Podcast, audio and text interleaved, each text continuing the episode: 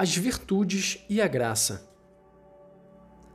As virtudes humanas, adquiridas pela educação, por atos deliberados e por uma perseverança sempre renovada, com esforço, são purificadas e elevadas pela graça divina. Com o auxílio de Deus, forjam o caráter e facilitam a prática do bem. O homem virtuoso sente-se feliz em praticá-las. Não é fácil para o homem ferido pelo pecado manter o equilíbrio moral. O dom da salvação, trazido por Cristo, nos concede a graça necessária para perseverar na conquista das virtudes. Cada um deve sempre pedir esta graça de luz e de fortaleza, recorrer aos sacramentos, cooperar com o Espírito Santo, seguir seus apelos de amar o bem e evitar o mal. As virtudes teologais.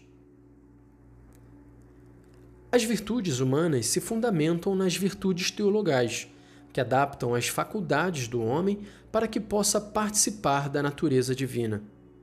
De fato, as virtudes teologais se referem diretamente a Deus. Dispõem os cristãos a viverem em relação com a Santíssima Trindade. Tem a Deus uno e trino por origem, causa e objeto. As virtudes teologais fundamentam, animam e caracterizam o agir moral do cristão. Elas dão forma a todas as virtudes morais e as vivificam, todas as virtudes morais. São infundidas por Deus na alma dos fiéis para torná-los capazes de agir como seus filhos e merecer a vida eterna. São garantia da presença e da ação do Espírito Santo nas faculdades do ser humano. Há três virtudes teologais: a fé, a esperança e a caridade. A fé. A fé é a virtude teologal pela qual cremos em Deus e em tudo o que nos disse e revelou, e que a Santa Igreja nos propõe para crer, porque Ele é a própria verdade. Pela fé, o homem livremente se entrega todo a Deus. Por isso, o fiel procura conhecer e fazer a vontade de Deus. O justo viverá pela fé. Romanos 1, 17. A fé viva age pelo amor. Gálatas 5, 6. O dom da fé permanece naquele que não pecou contra ela, mas a fé sem obras é morta. Tiago 2, 26. Se não for acompanhada pela esperança e pelo amor, a fé não une plenamente o fiel a Cristo e não faz um membro vivo de seu corpo. O discípulo de Cristo não deve apenas guardar a fé, e nela viver, mas deve também professá-la, testemunhá-la com firmeza e difundi-la. Todos devem estar prontos a confessar Cristo perante os homens e segui-lo no caminho da cruz, entre perseguições que nunca faltam à Igreja. O serviço e o testemunho da fé são requisitos da salvação. Todo aquele, pois, que se declarar por mim diante dos homens, também eu me declararei por ele diante do meu Pai que está nos céus. Aquele, porém, que me renegar diante dos homens, também eu o renegarei diante de meu Pai que está nos céus. Mateus 10, 32 e 33. A esperança. A esperança é a virtude teologal pela qual desejamos como nossa felicidade o reino dos céus e a vida eterna, pondo nossa confiança nas promessas de Cristo e nos apoiando não em nossas forças, mas no socorro da graça do Espírito Santo. Continuemos a afirmar a nossa esperança sem esmorecer, pois aquele que fez a promessa é fiel. Hebreus 10, 23.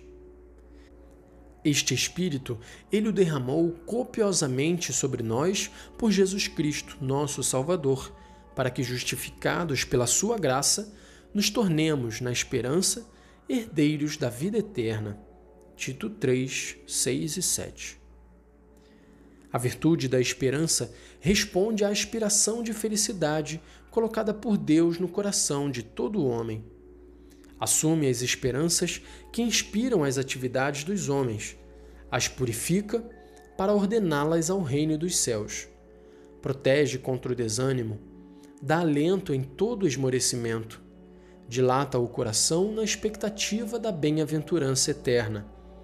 O impulso da esperança preserva do egoísmo e conduz à felicidade da caridade. A esperança cristã retoma e realiza a esperança do povo eleito, que tem sua origem e seu modelo na esperança de Abraão, acumulada em Isaac, das promessas de Deus e purificada pela prova do sacrifício. Esperando contra toda a esperança, ele firmou-se na fé. Assim, tornou-se pai de muitos povos. Romanos 4:18. A esperança cristã se manifesta desde o início da pregação de Jesus, no anúncio das bem-aventuranças. As bem-aventuranças elevam nossa esperança ao céu, como para a nova terra prometida. Traçam um caminho por meio das provações reservadas aos discípulos de Jesus. Porém, pelos méritos de Jesus Cristo e de sua paixão, Deus nos guarda na esperança que não decepciona.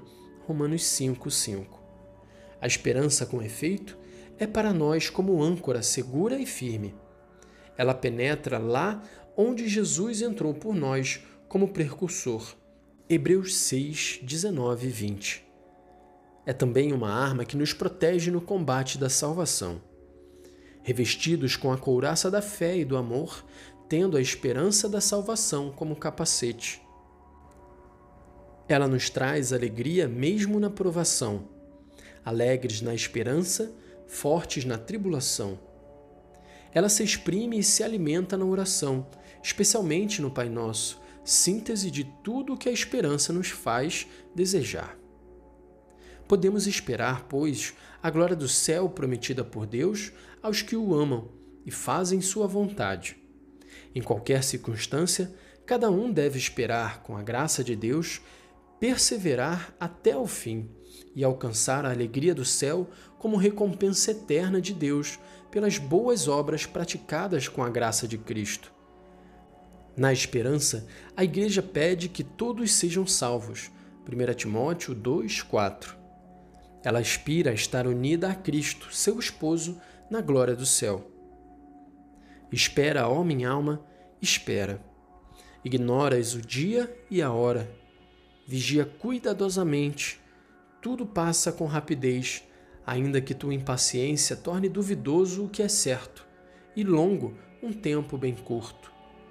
Considera que quanto mais pelejares, mais provarás o amor que tens a teu Deus, e mais te alegrarás um dia com teu bem-amado, numa felicidade e num êxtase que não poderão jamais terminar. Santa Teresa de Jesus a caridade. A caridade é a virtude teologal pela qual amamos a Deus sobre todas as coisas, por si mesmo e a nosso próximo como a nós mesmos, por amor de Deus. Jesus fez da caridade o um novo mandamento. Amando os seus até o fim, manifesta o amor do Pai que ele recebe. Amando-se uns aos outros, os discípulos imitam o amor de Jesus que eles também recebem. Por isso, diz Jesus: Como o Pai me ama, assim também eu vos amo. Permanecei no meu amor. João 15, 9. E ainda, este é o meu mandamento: amai-vos uns aos outros, assim como eu vos amei. João 15, 12. Fruto do Espírito e da plenitude da lei, a caridade guarda os mandamentos de Deus e de seu Cristo. Permanecei no meu amor.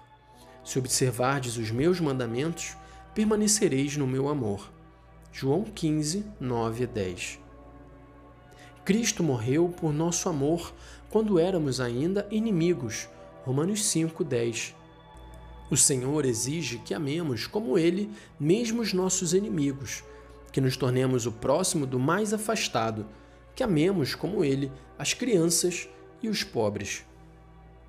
O apóstolo São Paulo traçou um quadro incomparável da caridade. O amor é paciente, é benfazejo, não é invejoso, não é presunçoso, nem se incha de orgulho. Não faz nada de vergonhoso, não é interesseiro, não se encoleriza, não leva em conta o mal sofrido.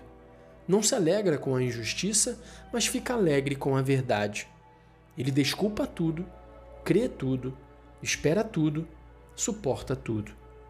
1 Coríntios 13, de 4 a 7. Diz ainda o apóstolo: se não tivesse caridade, nada seria. Tudo o que é privilégio, serviço e mesmo virtude, se não tivesse a caridade, isso nada me adiantaria. A caridade é superior a todas as virtudes. É a primeira das virtudes teologais. Permanecem estas três: a fé, a esperança, o amor. Mas o maior delas é o amor. 1 Coríntios 13, 13. O exercício de todas as virtudes é animado e inspirado pela caridade, que une a todos na perfeição. Colossenses 3,14. É a forma das virtudes, articulando-as e ordenando-as entre si. É fonte e término de sua prática cristã. A caridade assegura e purifica nossa capacidade humana de amar, elevando à perfeição sobrenatural do amor divino. A prática da vida moral, animada pela caridade, dá ao cristão a liberdade espiritual dos filhos de Deus. Ele já não está diante de Deus como escravo em temor servil, nem como mercenário à espera do pagamento, mas como um filho que responde ao amor daquele que nos amou primeiro. 1 João 4,19 Ou nos afastamos do mal por medo do castigo, estando assim na posição do escravo, ou nos deixamos levar pela atração da recompensa, assemelhando-nos aos mercenários. Ou é pelo bem em si mesmo e por amor de quem manda que nós obedecemos, e então estaremos na posição de filhos. São Basílio Magno. A caridade tem como frutos a alegria, a paz e a misericórdia. Exige a beneficência e a correção fraterna. É benevolência, suscita a reciprocidade. É desinteressada e liberal. É amizade e comunhão. A finalidade de todas as nossas obras é o amor. Este é o fim. É para alcançá-lo que corremos. É para ele que corremos. Uma vez chegados, é nele que repousaremos. Santo Agostinho.